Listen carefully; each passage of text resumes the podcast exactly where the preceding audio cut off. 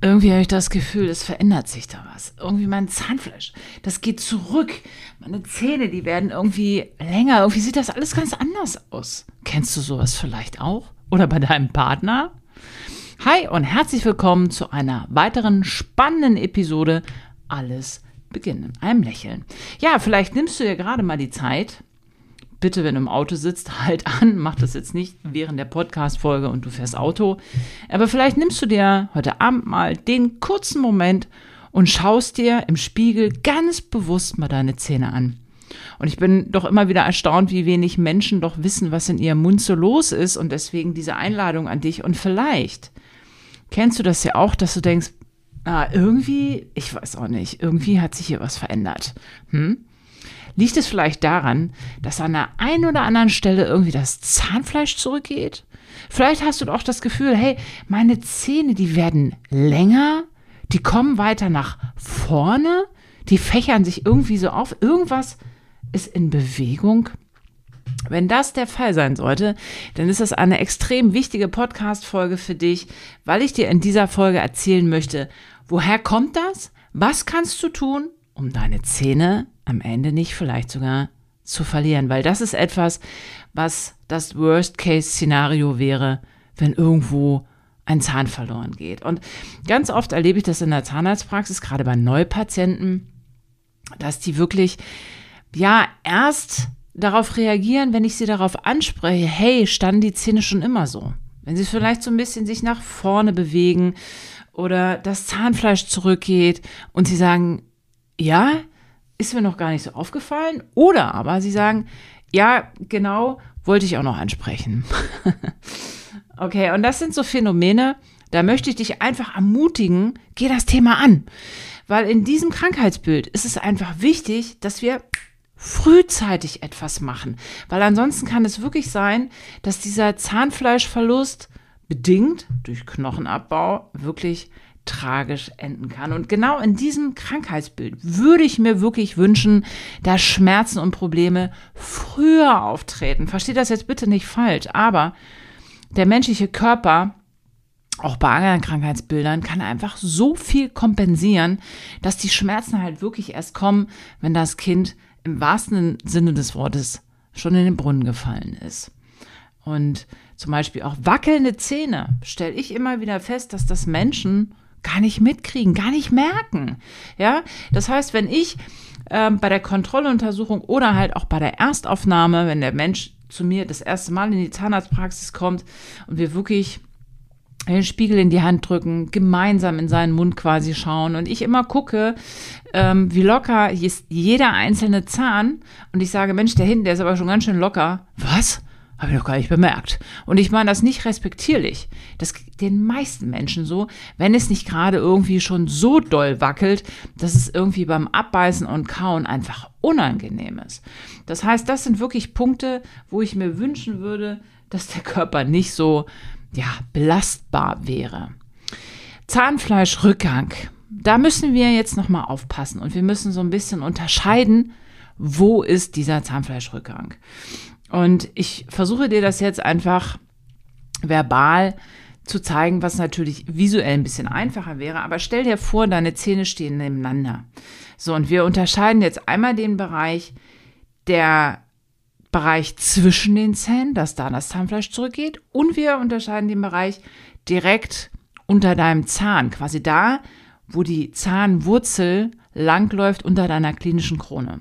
Kommst du noch mit? Ich denke schon. Also da, wo die Wurzel ist. Wenn da Zahnfleischrückgang ist, aber zwischen den Zähnen nicht, hat das eine ganz andere Ursache. Das ist etwas, was oft ja auch jüngere Menschen betreffen kann. Und das kann grob gesagt zwei Ursachen haben. Falsche Putztechnik, dass du dir das einfach weggeballert hast, weggeschrubbt hast mit einer zu harten zu harten, mittelharten Zahnbürste und vor allem mit dieser Schrubbtechnik, mit viel zu viel Kraft. Und du musst dir einfach vorstellen, dass das Zahnfleisch ist ein sehr, sehr graziles Gewebe und wenn es zu viel Trauma kriegt, zu viel Stress kriegt, dann haut es ab. Das ist einfach so, ja. Und dann ist es zum Beispiel noch so, dass wir unterscheiden am Rande erwähnt, wir unterscheiden den dicken Zahnfleischtyp und den dünnen Zahnfleischtyp, was überhaupt nichts mit dem Körpergewicht oder so zu tun hat, sondern das sind genetische Typ 1, Typ 2 Ausrichtungen. Und da ist es einfach so, dass Menschen mit einem sehr dünnen Zahnfleisch, da haut das Zahnfleisch noch mal, mal viel, viel schneller ab als bei dem durchschnittlichen Zahnfleisch. Okay, so. Was uns jetzt aber wichtig ist, sind die Bereiche zwischen dem Zahnfleisch. Da geht's los. Und das kann sie natürlich auf den ganzen Zahnhalteapparat ausbreiten. Äh, Aber das ist das, was du als erstes merkst. Und zwar, dass sich zwischen den Zähnen, die ja eigentlich wie eine Perlenschnur aneinander stehen sollen, und diese Dreiecke zwischen den Zähnen sind eigentlich ausgefüllt mit den letzten Dreieckszipfeln deines gesunden Zahnfleischs. Du musst dir das vorstellen, als wenn das so ein richtiger ja, so ein richtiger Kragen um deinen Zahn ist, der so ganz fest deinen Zahn umschließt, dieses Zahnfleisch. Aber wenn diese Dreiecke zwischen den Zähnen schwarz sind, weil Luft durchgeht, weil da nichts ist, kein Knochen, kein Zahnfleisch, dann sieht's nicht nur blöd aus, ja, das stört extrem viele Menschen. Nein, das ist auch ein echt wichtiges Zeichen dafür, dass du ein richtiges Problem hast. So. Man kann am Ende der Therapie, und ich werde dir so einen groben Ausblick geben, wie das vonstatten geht, ähm, kann man diese Dreiecke gegebenenfalls wieder schließen, zum Beispiel mit Veneers, mit Füllung finde ich das langfristig sieht das nicht so schön aus, aber zum Beispiel mit Kronen, mit Veneers kriegt man das Ganze wieder ästhetisch hübsch hingestellt. Aber wir müssen ganz klar unterscheiden, wenn du diese Zahnfleischrückgang hast, hast du ein echtes Problem. Du hast eine Zahnfleischentzündung, eine Gingivitis, die in der Parodontitis, in der echten Volkserkrankung Parodontose endet, am Ende mit Zahnverlust. So. Und da müssen wir angreifen. Und jetzt sagen ja viele Menschen, ja, okay, meine, meine Zähne sind aufgefächert, das Zahnfleisch geht zurück, sieht scheiße aus und die Zähne fächern sich auf. Sie sind wirklich verzweifelt, sie schämen sich und sagen, boah, ich mag so überhaupt nicht mehr lachen. So, da ist jetzt wirklich natürlich, da gibt es jetzt jede Bandbreite von klinischen Fällen, aber ich versuche das so ein bisschen für dich abzureißen, was du machen solltest. Erstens, geh zum Zahnarzt. Du kannst selber nichts machen. Warum? Die Frage ist ja, wie konnte das überhaupt passieren? Ja, es ist einfach so. Dieser Saum, von dem ich dir erzählt habe, dieser Kragen, dieses Zahnfleischkonstrukt, was deinen Zahn schützt, da ist letztendlich so ein Millimeter unter dem, unter der Kante deines Zahnfleischs. Da, wo du selber nicht putzen kannst. Da ist das Zahnfleisch nicht richtig, wie soll ich sagen, verklebt, vernagelt mit deinem Zahn, sondern es ist ein ganz, ganz bisschen ein Saum, den du gut pflegen musst, damit das Zahnfleisch blassrosa, straff und nicht blutend um deinen Zahn anliegt. Je straffer dieses Zahnfleisch deinen Zahn schützt, umso besser. Wenn es jetzt aber Keime und Bakterien geschafft haben, da einzudringen, weil du vielleicht doch mal den Schlendrian hattest, doch mal gesagt hast, boah, ja, passt schon, ich habe ja keine Probleme, dann geht die Kaskade los. Jetzt pass auf. Wo passiert das dann am häufigsten, am schnellsten?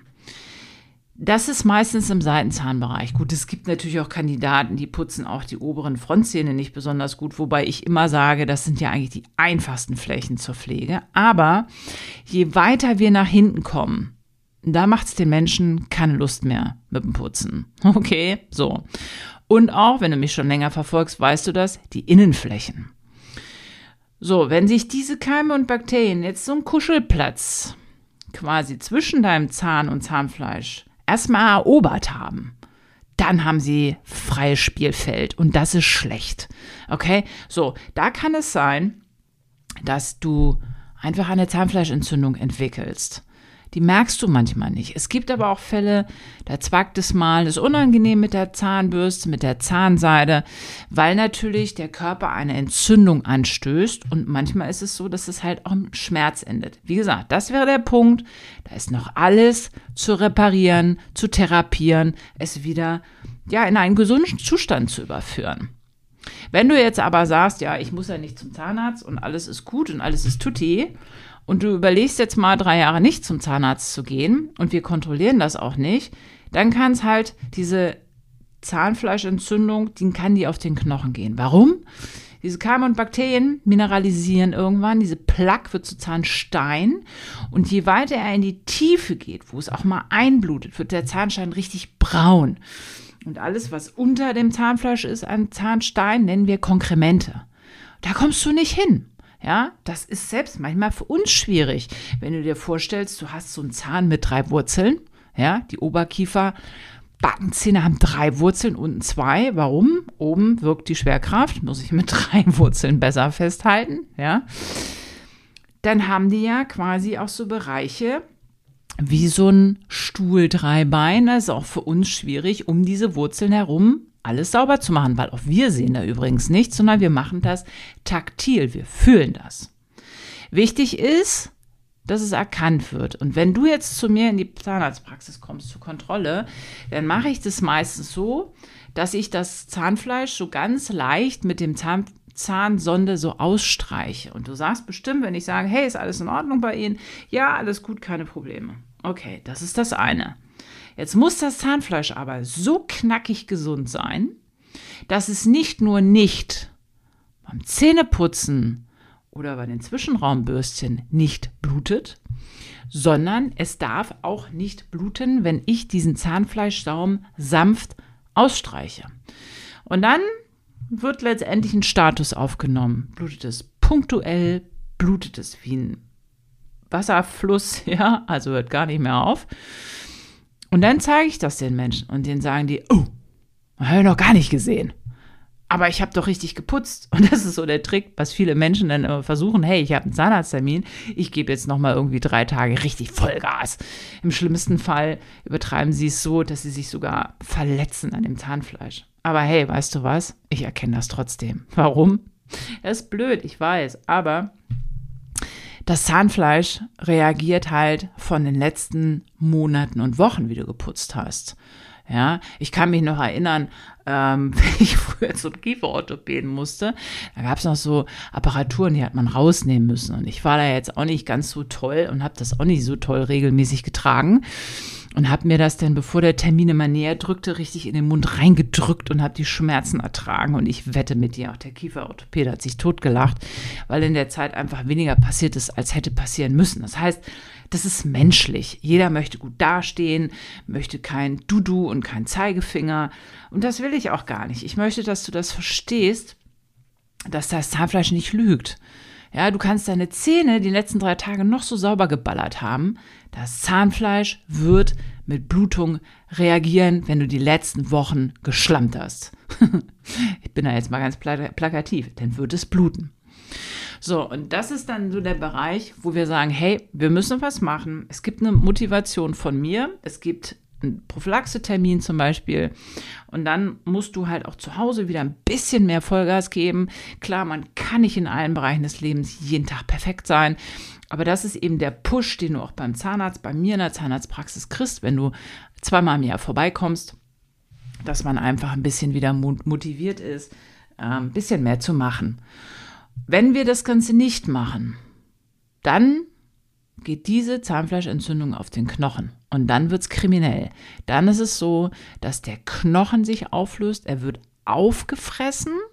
Und in der Regel ist es so, der Oberkieferknochen ist halt wesentlich spongiöser, lockerer, ist nicht so kompakt wie der Unterkieferknochen.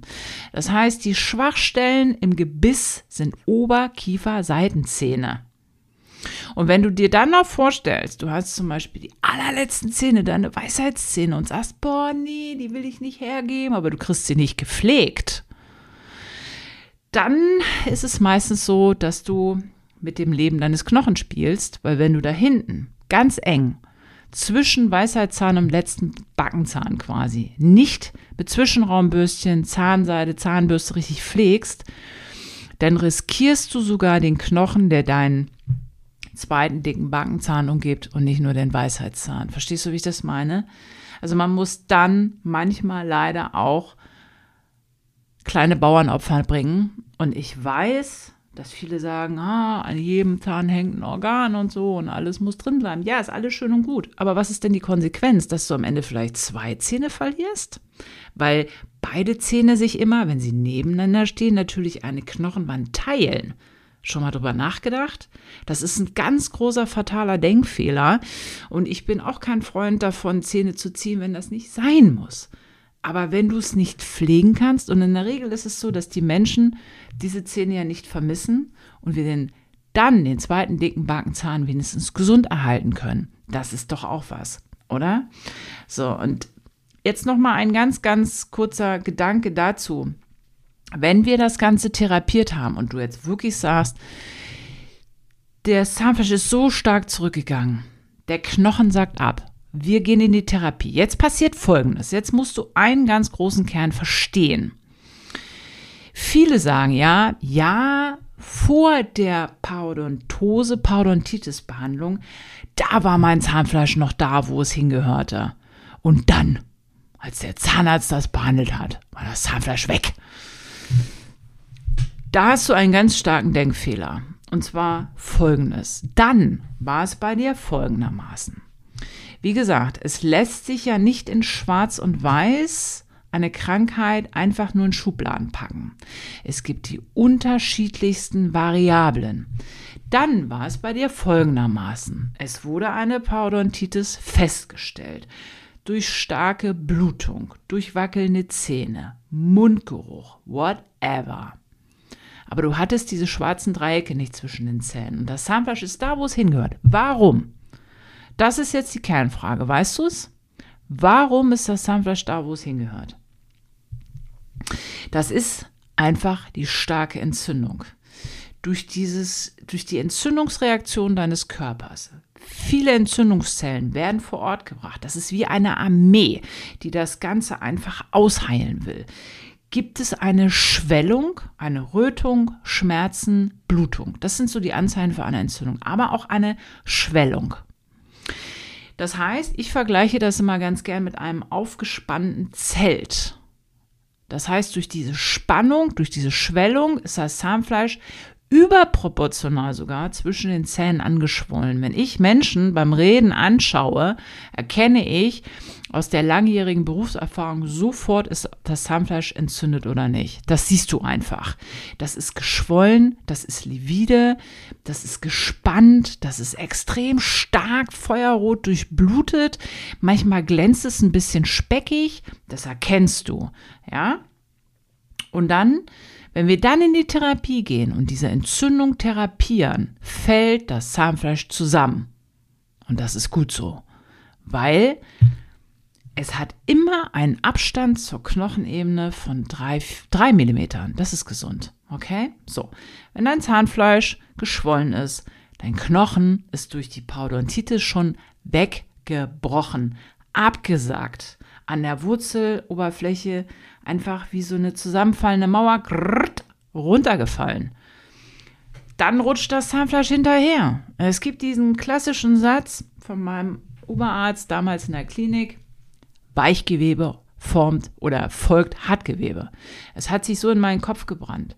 Das sollte es auch bei dir. Das ist die logische Erklärung. Wenn es gesund ist, fällt es auf den biologischen Abstand, den es braucht zwischen Knochenkante und Zahnfleischkante. Drei Millimeter. Und dann sind auf einmal zehn Millimeter frei. Ja, weil wir so eine 10 bis 13 Millimeter tiefe Tasche haben. Das ist dann schon ästhetisch eine extreme Einbuße. Aber vielleicht ist dein Zahn noch nicht locker. Ja, und da muss man dann individuell schauen mit den Menschen, okay, was machen wir? Kannst du damit leben ästhetisch, dass die Ästhetik eingeschränkt ist? Wollen wir irgendwas mit Kronenveneers etc. machen, damit es ästhetisch schöner aussieht? Das ist völlig individuell. Aber der langfristige Zahnerhalt, die Funktionalität steht da ganz klar im Mittelpunkt. Ein kleiner Ausblick, wie diese Therapie abgeht. Wenn du möchtest, werde ich dazu in den nächsten Folgen mal mich äußern. Diese Parodontitis-Behandlung, es gibt unterschiedliche Konzepte. Extrem wichtig ist, wo ich auch immer tiefer einsteige bei mir in der Praxis, ist die Gesundheit des Menschen. Das heißt, wenn Menschen zum Beispiel sagen, ja, es blutet nicht, dann hast du vielleicht verstopfte, kranke Gefäße, Arterien, Venen oder Arterien, Venen und Kapillarsysteme, die völlig verstopft sind. Entweder bist du starker Raucher, bist Diabetiker, hast vielleicht eine Mangelerscheinung an irgendwelchen Vitaminen, Mineralstoffen, Spurenelementen. Und das ist ein alles Anzeichen dafür, dass dein System nicht gesund ist. Weil manchmal fragst du dich ja auch, hey, ich habe da jemanden in der Familie, der kümmert sich so gar nicht um seine Zähne, der hat aber nichts. Und ich mache und tu. Vielleicht liegt das an dem Gesundheitszustand, an, dem, an der Antwort des Immunsystems dieser Person einfach, dass der keine Zahnprobleme bekommt. Spannend, oder? Und ich denke jetzt mal, das soll es genug sein, wenn du einfach diese Herausforderung hast, dass deine Zähne gelockert sind, schwarze Dreiecke, Zahnfleischbluten, womöglich sogar beim Zähneputzen. Dann komm vorbei, extrem wichtig, wenn deine Zahn- und Mundgesundheit dir wichtig ist, wenn du deine Zähne ein Leben lang behalten willst und an dieser Stelle sage ich lieben Dank, dass du dir die Zeit genommen hast. Push bitte diesen Podcast. Teile es mit Family and Friends. Hinterlass mir gerne eine Bewertung oder eine Rezession auf allen möglichen Plattformen, wo du diesen Podcast hörst. Bleib bitte gesund. Bis nächste Woche. Ciao.